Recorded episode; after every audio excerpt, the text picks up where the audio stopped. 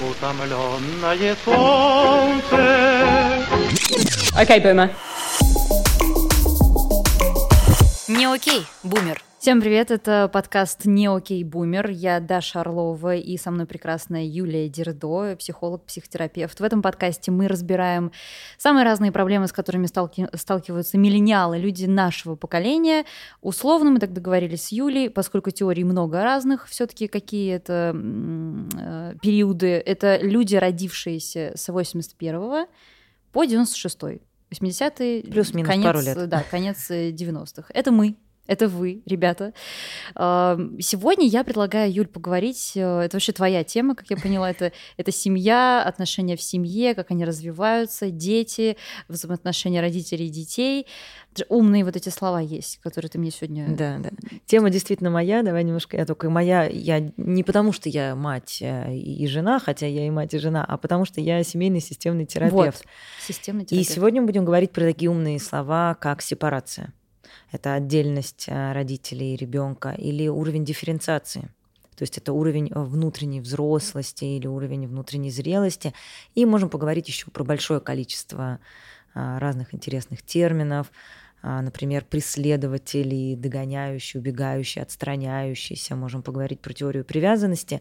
Но я думаю, что мы не будем сначала... Это какие-то ролевые модели в семье уже? Да, э, это устойчивые характеристики и сценарии, которые попадают супруги. А, Можем поговорить про семейные кризисы, а, потому что, с одной стороны, как, как говорил классик, да, каждая э, счастливая семья... э, Несчастлива счастлива. по-своему, Да. да. И вот семейные кризисы — это те ямы, в которые все попадают одинаково в один и тот же период э, жизни. И иногда про это приятно знать, чтобы подстелить соломку, хотя совершенно бесполезно это, знаешь ты или не знаешь. В тот момент, когда это происходит с тобой, кажется, ну вот уже когда происходит, понять, вот оно, оказывается, что со мной происходит, все нормально. Он меня не разлюбил, она меня не бросила. Это просто у нас сейчас период такой, вот э, вторая стадия семейной жизни. Я буду упрощать, Да. э, потому что я человек не, такой глубоко погруженный вот во все эти термины. Мы все взрослые тети и дяди. Нам всем уже за 30, ну, многим, да, кто нас сейчас Да. слушает, кто заинтересовался сейчас всеми этими мутарствами Я миллениалов. смеюсь, потому что нам вроде как и за 30, но вот э, насколько мы взрослые. Взрослый какой-то он такой спокойный, уверенный в Нам себе, уже говорят в азбуке, человек. женщин, вы уже вы стоите. Женщина, или- молоко ну брать да, мне будете? уже в азбуке дважды это сказали, все, я уже взрослая И тут внутренний ребенок заметался, боже мой, надо ли мне это молоко? А, Первые дети, да, первый Да. ребенок э, появляется в семье. Это ну, Ой, относительно слушай, молодая ребёнок- семья, давай так будем Первый говорить. ребенок это прямо то, что выносит э, женщин нашего поколения. Можно Почему? я вот, кстати, я Да. хочу тебя спросить, так ли это? Вот все-таки понятно, что мы все живем в каком-то микромире, да, м, окружены там опытом только наших друзей и знакомых. Э, Из этого узко, может быть, мыслим. Но мне кажется, что девчонки моего поколения первые, кто может от- открыто сказать, я, кажется, я плохая мама. И это не в шутку, не хихи, М. ха-ха, а по-настоящему.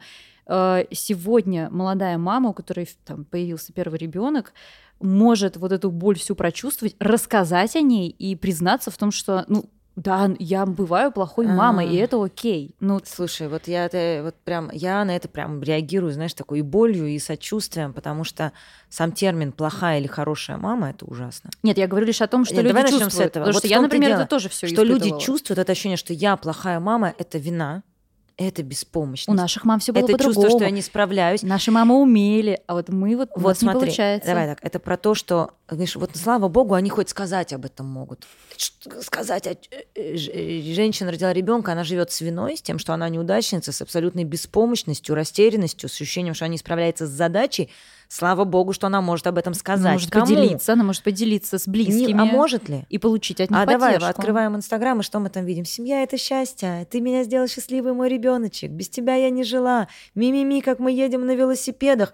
И вот на это смотришь и думаешь, боже, а у меня нет сил играть со своим. Вот эти вот лошадка пошла к коровке. Ну, не соглашусь, спроси- сейчас true story популярнее уже становится. А, Сейчас очень много таких блогеров, знаешь, которые рассказывают, ну, как на м, самом деле. И а люди вот- говорят, да, блин, у меня точно так А, же. Не могу с тобой согласиться. То, что я вижу а, в своих клиентских историях, и то, что публикуется в Инстаграм, это две очень разные вещи. У нас принято, это знаешь, как поплакать в метро. Вот это вот легкая печаль, а, кажется, кошелек у меня потерялся, или я дорогу не могу найти домой, или что-то мне взгрустнулось. Вот эта вот слезинка, когда меня прямо сейчас можно спасти, успокоить, сказать, да нет, я, кажется, плохая мама, мне скучно играть с ребенком, да нет, ты хороший. Вот про это люди могут пожаловаться. А когда какая-то беда, когда мне кажется, что я правда, я не люблю своего ребенка.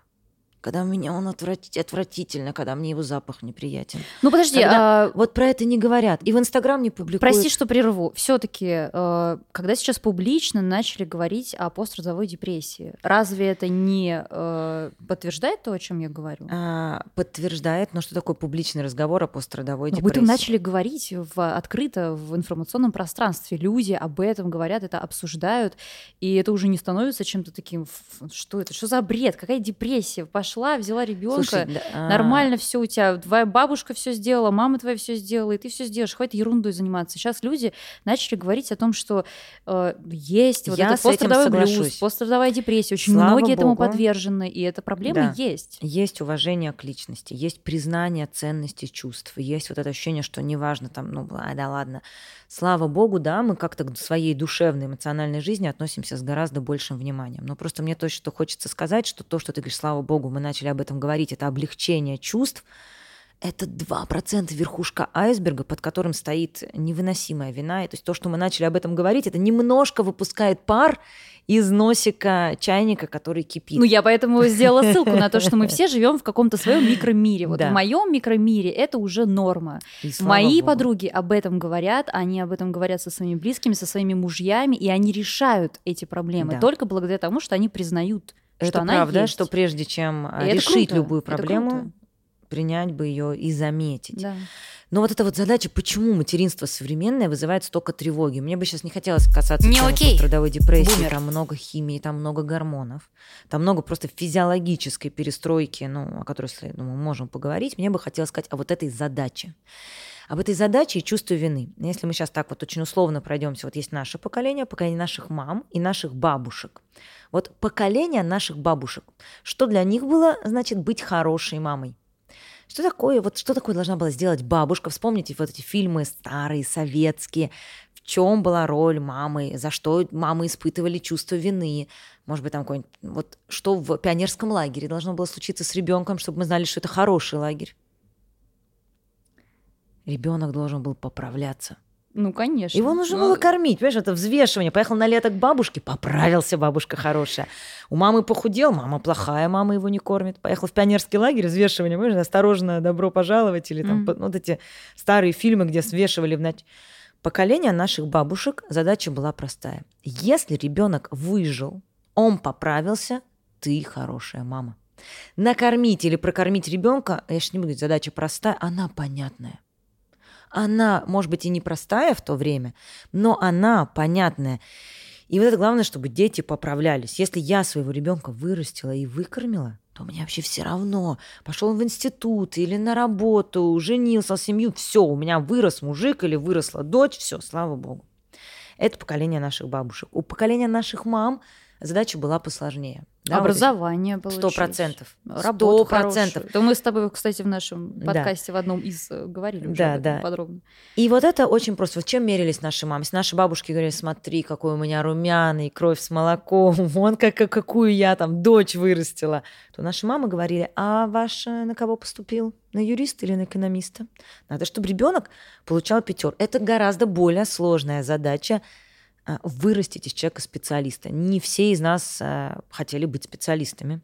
Более того, а, количество людей с высшим образованием в нашем поколении а, ну, и переизбыток, и не надо столько, и, и, и действительно не нужно это поколение, потому что огромное количество людей, нужно вот это профессиональное образование, шить, а, рисовать, э, делать что-то руками. Нет, у нас высшее образование переоценено, его не нужно, но дело не в этом. Дать ребенку профессию задача понятная. Вот оно, следующее поколение. И теперь добро пожаловать, мамы миллениалы. А так а мы, мы что, так? Вот и скажи мне, что должна? Ой, ты знаешь, э, я просто наблюдаю, что сейчас творится, э, ну вот эти переполненные развивашки э, с девятимесячными детьми. Которые говорят на английском, французском, китайском, еще при этом занимаются гимнастикой. Давай так, это сейчас не про задачу. Это что? Ну это Это попытка сбежать от материнской тревоги. Кажется, у нас что-то не получилось. Нам Вот. хочется, чтобы у нас был Нет, нет, нет. конкурентоспособный многозадачный ребенок с э, младенчества. Вот Что смотри, это? зачем мне конкурент, а, зачем мне конкурентно способный с младенчеством ребенок? Потому что мне за него страшно. А почему мне за него страшно? Потому что я не справляюсь со своей материнской задачей. Потому что миссия невыполнима. Поколение наших бабушек должно было детей прокормить. Поколение наших мам должно было нас выучить. А мы должны сделать детей счастливыми. Хочешь, отдавай на развивашки? Пожалуйста. Чтобы он вырос, говорил на пяти языках, чтобы обязательно вырос счастливый. И Но тут же другие этом, мамы... э, а, сейчас дай да, договорю вот да, это. да, да. А другие мамы говорят, какие вы, вы что, лишаете ребенка детства? Какие ну, это да, развивашки? это, это вечное, А вечное- почему? вечный Потому что камень преткновения. Вырастить ребенка счастливым. Почему мы сейчас их не ругаем за двойки, стараемся быть с ними добрее? Если не доел супчик, ну и ладно. Да, ну и ладно, почему? Нам же хочется, чтобы деточка без психотравм выросла. Чтобы деточка была счастливой. Нам на каждом углу говорят об этом. А теперь... Не травмируйте своих детей. Да, потому что чтобы они счастливые росли. Да. Но мы не отвечаем за чувства других людей. В этом парадокс психологии. Мы не можем отвечать за чувства других людей. Это называется слияние, когда я пытаюсь осчастливить собственного мужа. Насильно. А, насильно, не насильно, когда я вот милый, лишь бы ты был счастлив. Что мне сделать, чтобы ты был счастливый? Этот милый начинает ногами Ну, это твое говорит, дай представление мне подышать. счастье, ты его навязываешь. Или это А, слишком упрощенно? Я сейчас даже не... Может быть, я и попадаю в его представление о счастье. Как только я пытаюсь повлиять на чувства другого человека. Вот все эти вопросы. Как бы мне ему сказать, лишь бы он не обиделся? Обидится человек или не обидится? Это его. Как бы мне вот так вот с ребенком или с мужем, лишь бы он не разозлился? А как бы мне, чтобы он сделал быть счастливым? Вот эти попытка сделать что-то, чтобы другой человек почувствовал ответственность за чувство другого. Как бы мне вот с моей мамой, чтобы мама не расстраивалась. Вот мне уже самой 40 лет, там, а мама до сих пор хочет поехать со мной в отпуск, как бы мне ей отказать, чтобы мама не расстроилась. Вот это вина, постоянная вина за чувство другого человека. Парадокс в том, что мы не влияем на чувства другого человека. Растить ребенка, водить его на развивашки или нет, делать ему прививки или не делать, а, а быть с ним, разговаривать только мимими или хвалить, или растить в строгости – мы не можем вырастить другого человека счастливым. Вот это решение, этот внутренний выбор и принятие своих чувств каждая личность ну, выбирает самостоятельно. И вот это наш невроз, понимаешь, мне нужно вырастить ребенка счастливым, а чувство это то, на что я не очень влияю, Хм. и, и все, и вот этот тупик. Это, кстати... И дальше я мечусь между развивашками, лагерями, а, творческими вальдорфскими Ну, это в никуда, школами. это в Или это в никуда. никуда, потому что... Окей, бумер. Не окей, бумер. Скажи мне, хорошо, если мы возвращаемся к ну, проблемы миллениалов, да, все-таки мы вокруг этого ходим в основном. Э, Мы поколение, которое выросло с гаджетами, но Мгм. наши дети — это поколение, которое вот они родились, у них в руках этот Да. гаджет. И мы первое поколение родителей, которые полностью вот воспитывают своих детей в абсолютной интеграции Мгм. гаджетов и вообще виртуальности в Это нашу правда. реальную жизнь. И нам сложно, потому что, с одной стороны, это вот эти, это педиатры, это учителя, воспитатели, наши родители, бумеры, которые говорят нам, вы что, Нельзя запретить. дебилов из них делаете? Сядь подальше от телевизора, глаза А испортишь. с другой стороны, мы, мы прогрессивные родители, мы все-таки еще не старые, еще по- подождите пока. Э, И мы понимаем, что ну их э, профессиях, там, их дело жизни будет связано с новыми технологиями, у них вообще совершенно другая жизнь уже все. И как им это все отрезать, обрезать, да, лишать их этого. Ну, сейчас говорят умные люди, что поколение альфа это первое поколение, которое вообще не будет разделять виртуальность от реальности. Мы это увидим, когда они подрастут.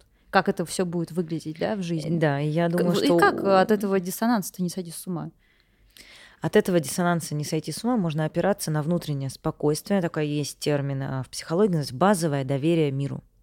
И базовое доверие себе. Вот ты понимаешь, что со мной все в порядке, я самая лучшая мама для своего ребенка. Вот я дам то, что я могу дать, и я не дам ничего другого, потому что это вот я могу дать это, и я та мама, которая это даст. Вот такая мама, которая есть. И это хорошо. И вот эта вторая убежденность, что в целом все будет в порядке. Это то, чего нам самим не хватает, потому что как раз, как я уже говорила, нас растили тем, что как, как ты будешь жить, да, с чем ты это, нужно сесть, вот это я смеюсь, сядь подальше от телевизора, глаза испортишь.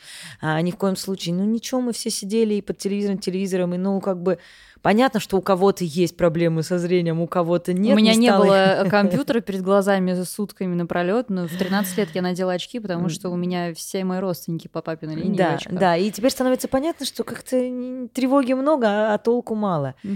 Что касается вопроса с, с гаджетами, действительно, здесь очень много родительских страхов. И очень много вопросов, что с ними делать, они сидят все время в гаджетах. Гаджет как часть учебы, как часть э, информации, как часть развития и творческого реализации потенциала я не вижу ничего страшного. Это часть, э, ну, это часть жизни, как, э, знаете, мне тут вспоминаем Аристотеля и, и те же слова, да, когда печально я смотрю на ваше поколение – и я помню, как страдали э, мои еще родители, когда, ну, то есть мои родители уже страдали, что у меня портится почерк от гелевых ручек, которых можно стереть, потому что они-то писали вот такими шариковыми и чернильными, и как, а до этого мы с ними обсуждали, как переживали их родители, угу. э, что они уже могли промокашками обычно чернильные, а вот не, не пером и не каллиграфия, и, ну это же пока, давно уже, что все, ну как, ну нет каллиграфии, нет чернильных ручек, сейчас испортится, испортится почерк, испортится мелкая моторика, от нее же зависит мозг, интеллект и связи в мозгу. Шариковые ручки должны были испортить все. Но как-то мы не оказались э, сильно ниже интеллектуальным уровнем из-за того, что писали не перьевыми, а шариковыми ручками. Я подозреваю, что наши дети немного упустят, печатая, а, не используя а, шариковые ручки. И, в общем, готова готовы поспорить. А вот второй нюанс, что дети становятся зависимыми от гаджетов действительно там не только обучение, развитие общения и все то, что не помешало нам, а, используя шариковые ручки, не, не, не, не испо, ну, как бы снизить свой уровень интеллекта. С зависимостями совсем друго, другая сторона. И компьютер компьютеру в этом смысле, или там телефон телефону рознь. Что такое зависимость? Зависимость — это бегство от реальности. И на самом деле не так важно, куда ребенок будет сбегать, в гаджеты, а, как это будет делать новое поколение, или в алкоголь, как это делало предыдущее э, поколение. И тут не запрещать гаджеты – это самое худшее, что может сделать родители. Тут нужно себя спросить, почему а, любой человек, ребенок или взрослый, тут не имеет значения, что заставляет человека бежать в гаджет. Есть предположение? Просто мне так кажется, что они не бегут туда уже. Новое поколение, они не бегут в эти гаджеты. Они, ну, это, они просто буквально не разделяют. Вот а... где у тебя реальная жизнь, где нереальная. Не-не-не, смотри, это мы часть сейчас говорим, жизни. когда эта часть жизни продуктивная, продуктивная, созидательная, когда она создает что-то, приносит удовольствие, развивает, мы говорим о нормальном, конструктивном использовании гаджетов. Я говорю про зависимость, когда это ничего не создает, когда это просто выпадение из реальности, и когда это а, создает такое чувство неудовлетворенности.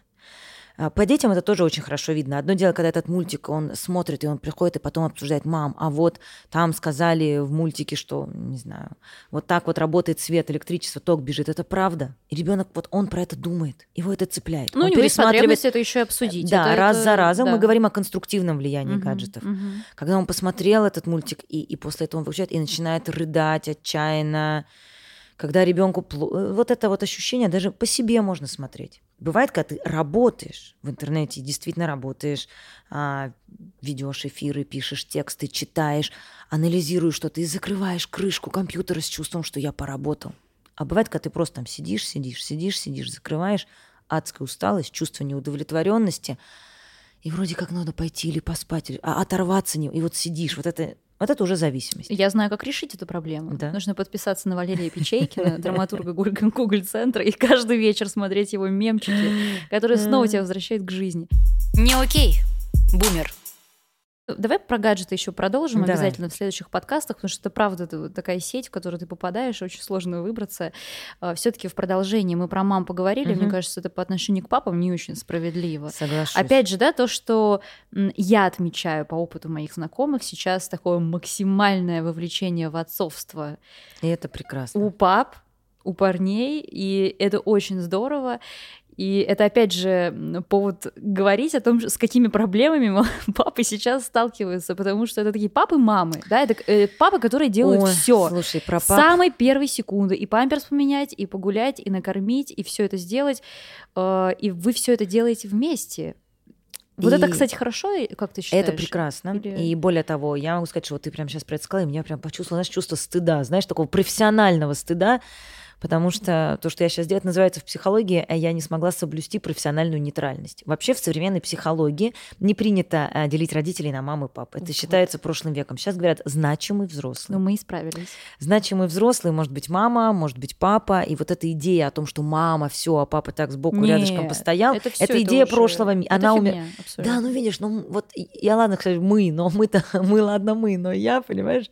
А, все равно, видишь, даже если я знаю, что это профессионально не нейтральный, что есть значимый взрослый, что папа точно так же важен, все равно съезжаю на тему, что мамы, прививки, мамина Да, ну, у меня с папа ответственность, знает, где календарь прививок веренных, а я не знаю, понимаешь? Это Вот прекрасно. Это, все, это наша А, реальность. Ребенку нужен значимый взрослый. Ребенку нужна связь со значимым взрослым. А ребенку очень важно быть принятым, принятым, значимым взрослым. И как сейчас, да, мы можем говорить о том, что девочкам особенно важно быть принятым, ну, пр- противоположным э, папой, а мальчикам мамой. Но на самом деле достаточно одного адекватного родителя, чтобы сформировалась вот эта безопасность, а, безопасная привязанность, теплое ощущение себя, умение строить близкие отношения. И совершенно неважно, кто это будет, мама или папа. И я очень поддерживаю включенность а, отцов и включенность мужчин. И на самом деле, э, если мы про это поговорим, тут можно развеивать мифы бесконечно, потому что, опять же, если вот совсем недавно считалось, что, ну, мама, она ребенка своего знает, у нее же материнский инстинкт, она Ну, с ним... считалось, что папа вообще вот Да, какой-то да. недочеловек, который не понимает, что надо делать Да. с маленьким человеком, хотя он, Да. в общем-то, непосредственно принял участие при его изготовлении на свет, является важнейшим вообще человеком в жизни. Ну, э, это вопрос еще, мне кажется, недоверия э, женщин к мужчинам. Вот. Это вот это ты ничего не умеешь, ты криворукий, ты что Это шапку эту правда. надел? Это, ну, это, Это, вот- ровно то, что я хотела сказать. Да, абсолютно. А, потому что первое, с чем бы мне хотелось поспорить, вот это о том, что женщины что-то там знают, у них есть материнский От природы. инстинкт. Никакой материнского инстинкта с точки зрения психологии нет. Спасибо, моя Его дорогая. Нет. Это миф очень манипулятивный, который как нас как-то героизируют, чтобы использовать. А, герои- ге- героизированный, правильно слово? Герой, да? А, материнство, вот это героическое, а, оно, конечно, подчеркнуто, чтобы заставить женщин рожать солдат и отдавать, ну, то есть вот это такое советское... Демографическую ситуацию в Стоп, стране нет никакого. разрешать. Да, и, соответственно, если ты не мать, и у тебя не проявился материнский инстинкт, это чувство стыда и вины, это такая власть и манипуляция. Никакого материнского инстинкта нет.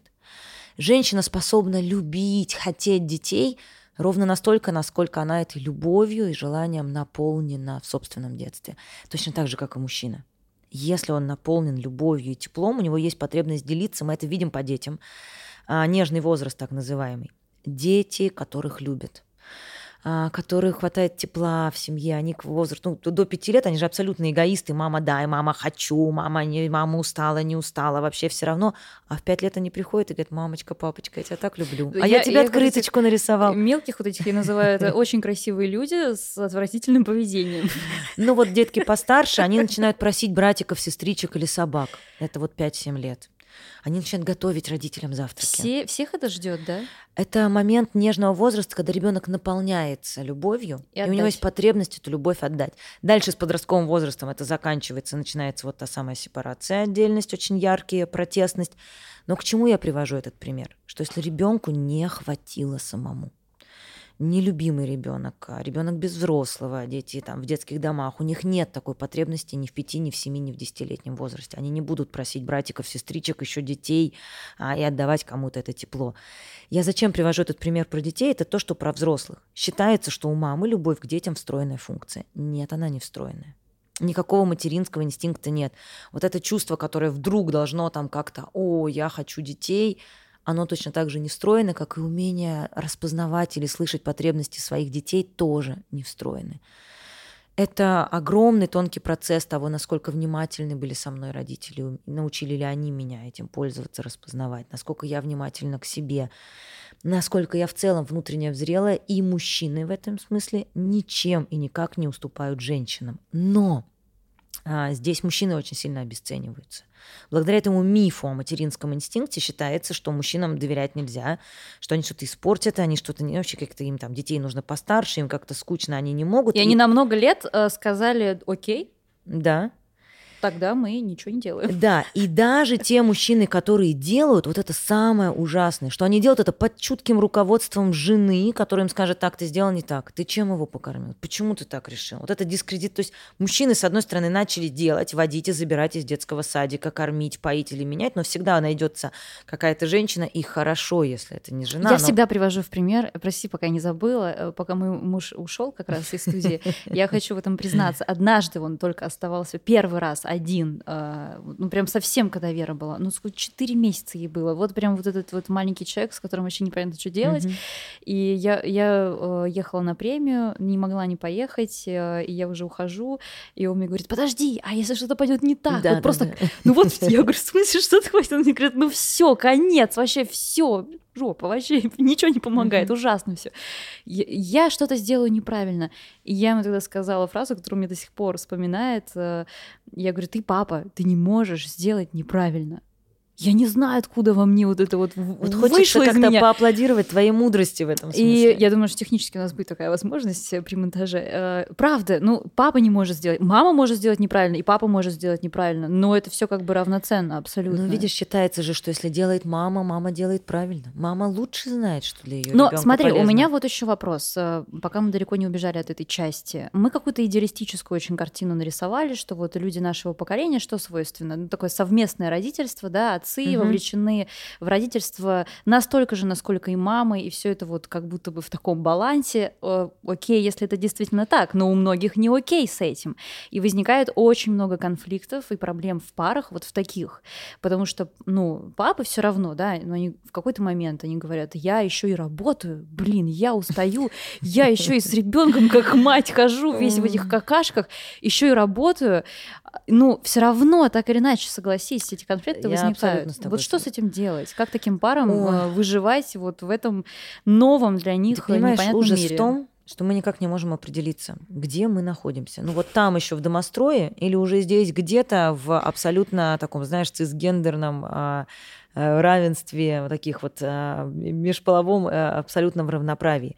Потому что с точки зрения а, домостроя у нас четкое деление обязанностей. Тебе пеленки, мне работа.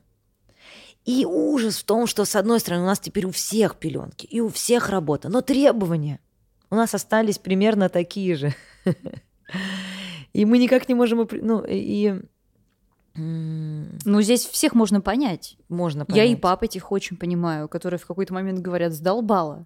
Ну просто, ну я не могу больше, я хочу просто поспать. Где- где-то годика два сначала, Слушай, ну а да, потом, вот, а потом ну да, это поговорим. правда. Жалко всех, но в этом смысле, мне кажется, знаешь, у меня есть такая фраза любимая, как «нормальные чувства для ненормальных обстоятельств». Мгм.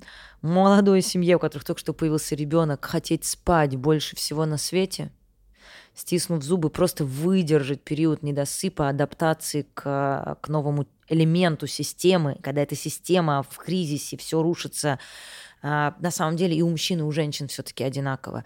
Заканчивается, ну, то есть а, жил, жил да был я, и всю жизнь был посвящен себе, мои чувства, мое развитие, мое видение жизни, мои отношения, мой роман, моя любовь. И вдруг это больше не я. Я не могу. а, Работа, цели, планы, я должен подстроиться под э, график сна, а, под, э, я даже не могу и спать вовремя, голову не могу мыть, мне что-то нужно делать, принадлежать другому существу, лишиться своей собственной... Ощущение, что с одной стороны меня жрут, и моя жизнь а, рушится, с другой стороны огромная ответственность, как мы выяснили, сделать кого-то счастливым, кого я даже не понимаю, мерзнет он или, или хочет есть, это, это страшно, это тяжело и тяжело всем. Конечно, все-таки в данную случае женщинам тяжелее, потому что, э, ну, я бы сказала, женщинам не потому, что они женщины, а потому что чаще всего они уходят в декрет, и их жизнь э, рушится и депривируется Вот. больше. Тут еще примешивается то, что девчонки моего возраста Да. очень сильно фрустрируют на тему того, что они теряют Это профессию. правда. А, и декрет э, такую могилку на их карьере Да. делает. Да. И присыпав это- немножечко свежей землей сверху. И от этого женщина современная, вот моего возраста, нашего с тобой Возраста, страшно страдает. Это правда, и в этом смысле... в- У наших мам этого не было. Да, потому что у них не было такой ценности самореализации. И более того, их материнство это и есть реализация. Вот фильм, помнишь, это такой, Вот. опять же, советский, 20 лет спустя, когда они все пришли на встречу одноклассников, и сколько, я не помню, там было у главной героини Ну, она детей, там, да, 10 самая, или 20. самая богатая была, Да, там да, было да. 20. Ну вот этот, понимаешь, вот это идеалистичный образ матери, где отец на заднем фоне, где главное родить, и, и родить много. А потом какая карьера, ну, в Советском Союзе? Какую бы карьеру ты ни делал, все, как это, мерила работы – это усталость. А, Где все примерно на одном уровне, там, ну, был полпроцента кто-то, да, вот где-то кто чего достигся, но это какие-то звезды, ну, что там, Высоцкий. А все остальные все равно некуда бежать. Сколько бы ты ни бежал, ты на одном месте, поэтому живи себе спокойно, и спокойствия было больше. А мы, правда, вот в этой гонке быстрее, выше, сильнее, и когда я рожаю, я схожу с дистанции. И это очень страшно, когда моя жизнь — это реализация, а, а реализовываться я не могу и все время должна. Ну и, конечно, все-таки это изменение семейной системы и включение ролевых моделей. Вот, и, кстати, в, в этой части я тоже хочу, э, доктор, спросить у вас. Э, Непонятно, кто главный сейчас в семье. Непонятно. А, важно ли это для ощущения какой-то вот этой почвы, да, под ногами, Мгм. для выстраивания каких-то нормальных, все-таки гармоничных отношений, чтобы была вот эта четкая разница, э, и чтобы был все-таки человек ответственный за все, что происходит в семье. Э, Однозначно не отвечу, точнее скажу так. С одной стороны, гораздо легче, когда есть четкое, понятное разделение. Есть главный, и есть, вот есть так, кто тот, кто, кто на, на первом плане, а есть тот, кто подает патроны. Вот это очень легко и понятно. С другой стороны, когда эти роли зафиксированы жестко, то есть им спокойно живется, пока эти роли действуют. Но как только возникает какой-то кризис, выживают те семьи, которые способны гибко переадаптироваться. Ну, например, у нас, э, ну, классики все-таки современные до сих пор. Мужчина работает, он добытчик, он зарабатывает деньги, а жена, вот она дома, в декрете, и она с детьми, и это классно работает до тех пор, пока он, не дай бог, не заболел, или не потерял работу, или не разочаровался в жизни, или или вдруг он понял, что он не хочет пропускать жизнь своих детей, не видеть их, ему хочется там заниматься с ними шахматами или математикой по вечерам, и вместо того, чтобы проводить дополнительные переговоры или совещания, он садится играть в шахматы.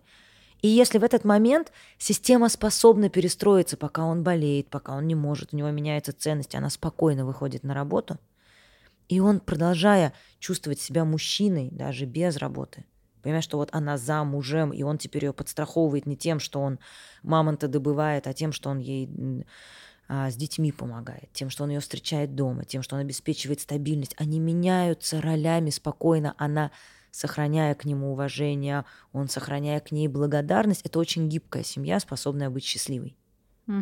И им сложнее, у них больше тревоги. Им все время приходится передоговариваться, а как это делать сейчас? А сейчас как это будет? Как мы будем делить бюджет сейчас? Мы сейчас живем на твои или на мои или на наши. Договариваться, передоговариваться. Иногда конфликтовать сложно, тревоги больше. Но они способны меняться. Они способны подменять друг друга. Вот эта гибкость – это залог психологического здоровья. Потому что, да, в жестких формах действует легче и спокойнее. Ты всегда главный мужчина, а, а я всегда вот рядышком женщина. Но как только какой-то камушек, В оно жизни не бывает ровно все. Это, это Да. абсолютно нужно быть готовым к любой ситуации. Это важно. Кстати, ты сейчас, ну, мы говорили про вовлечение в отцовство. У нас недавно был клабхаус на эту Мгм. тему современное отцовство. И я тебя в клабхаус однажды тоже посажу. И там у нас были крутейшие папы, как раз-таки 30-летние, 30 Мгм. плюс э, ребята, э, которые очень искренне делились э, своими вот переживаниями. Понятно, что там были люди постарше, бумеры, которые начинали вот это вот обесценивание опыта детей. Мгм. Они говорили, ну вы будете, вы будете так скучать по этому времени, какие же вы дураки, это все такая ерунда. Это, это все понятно. Любой адекватный человек понимает, что однажды дети вырастут, и ты будешь спать, и, все, все это пройдет. Но это просто очень здорово, что люди сейчас в моменте э, делятся своими переживаниями. Для меня это очень круто. Вот нам позвонил Мгм. парень, который сказал, «Э, я однажды остался с ребенком там на, на неделю, да, один у меня э, жена в реанимацию попала, Мгм. а ребенку там месяц.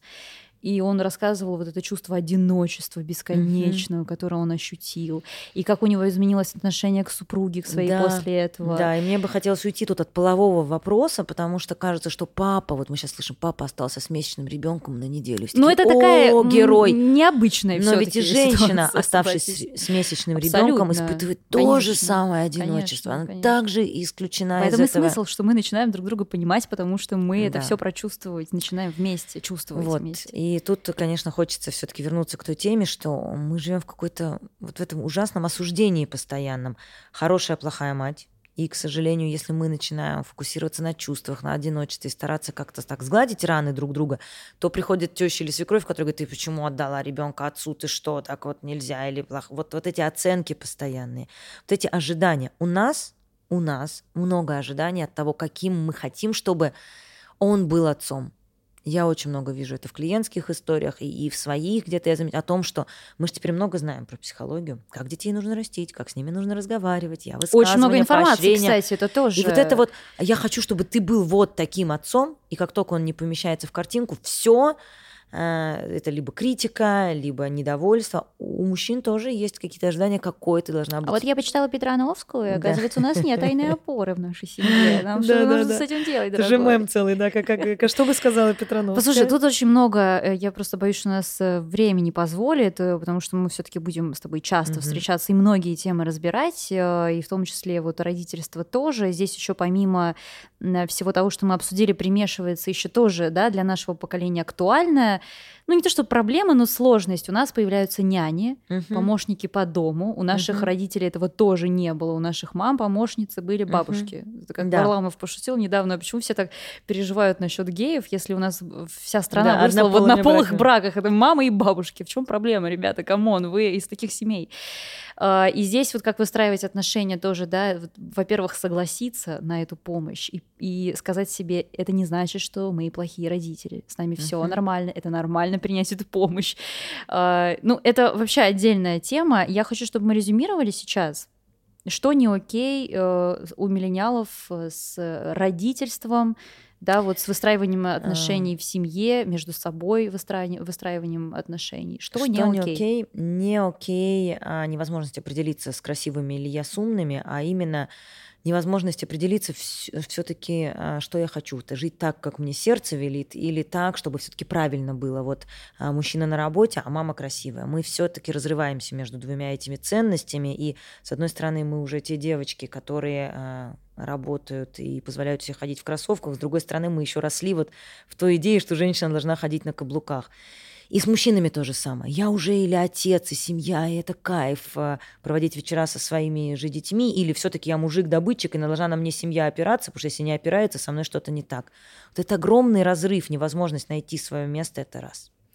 Второе а, в семье это все-таки попытка воспитать ребенка счастливым и ответственность за чувства другого человека, вот эта сверхматеринская задача. А вот мне, вот меня мама выросла, вырастила такую одинокую, неуверенную в себе, сомневающуюся, а я своего ребенка выращу счастливый. Миссия невыполнимая, детские травмы будут у всех, но поскольку травмы случаются, а теперь возникает дикое чувство вины. Это вторая проблема, вот эта вечная материнская вина или отцовская вина и неудача невозможность вырастить ребенка, который бы испытывал только позитивные чувства. Это вторая проблема. И третья проблема, в принципе, а, брака, да, вот этого поколения, один брак, второй брак или третий. А, даже с точки зрения психологии, а, например, раньше у нас считалось, вот семья — это одна семья и на всю жизнь, но, да, сейчас но средний возраст э, очень сильно, просто возраст жизни растет.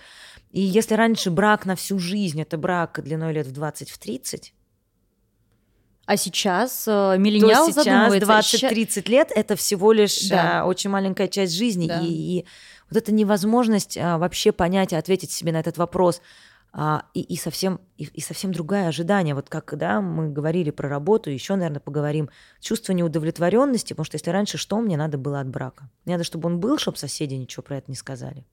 Мне надо, чтобы было с ним легче выживать, а дальше стерпится, слюбится. Ну или даже не стерпится, ну вот живем же, и вот как бы и все хорошо, то сейчас Личное счастье на первом месте. Личное... Если, если я себя не чувствую счастливым, если мне как-то не окей, я просто развожусь. А личное и счастье это очень. А... а здесь мы знаем, это можно искать вечно. Нет, я хотела сказать не про то, что это можно искать вечно, а что вот это счастье, это эмоции, это чувство, оно очень ситуативно. А опять же, мы затронули немножко пострадовую депрессию, изменение гормонального статуса, наши собственные возрастные, экзистенциальные, не побоюсь этого слова, кризисы, как жизненные. у тебя получилось сейчас выговорить? А я училась на экзистенциальной психотерапии, магистр. Ты, два года училась выговаривать. Я буду тебя теперь магистром называть. Так. А, так вот, опираясь на собственное настроение или уровень счастья, мы иногда совершаем очень опрометчивые поступки, потому что, например, находясь в депрессии, я в принципе не могу быть счастливой. Ни от чего. Но ощущение же, что это вот с ним я несчастлива. И много, кстати, сейчас исследований есть про второй про третий брак, когда люди говорили о том, что, конечно, третий брак гораздо счастливее первого. Но если бы я вот так относилась к браку и к жизни сейчас, как я относилась в первом браке, и первый был бы счастливый. Угу. Как говорила одна моя коллега, э, ты у меня третий, но не последний. Но, безусловно, любимый. Ну что, э, спасибо тебе большое. Я напомню нашим слушателям и зрителям, э, неважно в каком формате вы к нам присоединяетесь, это здорово, что вы присоединяетесь. Это Юлия Дердо, психотерапевт-психолог. Мы говорим о проблемах миллениалов нашего поколения, поэтому это нам максимально близко. И Юля, сказала мне вот сейчас за кадром, мол, а мы проблемы озвучиваем, но не говорим, как с ними разбираться. Что-то я как психолог не могу, я, у меня профдеформация. Нереализованно. Да, не но э, мне кажется, знаешь, э, главное, что если сейчас какое-то энное количество людей нас послушали и сказали, о, со мной то же самое, и это окей, это уже здорово. Да. Спасибо тебе. Э, подписывайтесь на нас. Мы на всех площадках, на которых только можно слушать в России подкасты. Следите за нашими выпусками. Тоже на этом прощаюсь. Да, Шарлова, пока-пока. Утомленное солнце. Окей, okay, бумер. Не окей, бумер.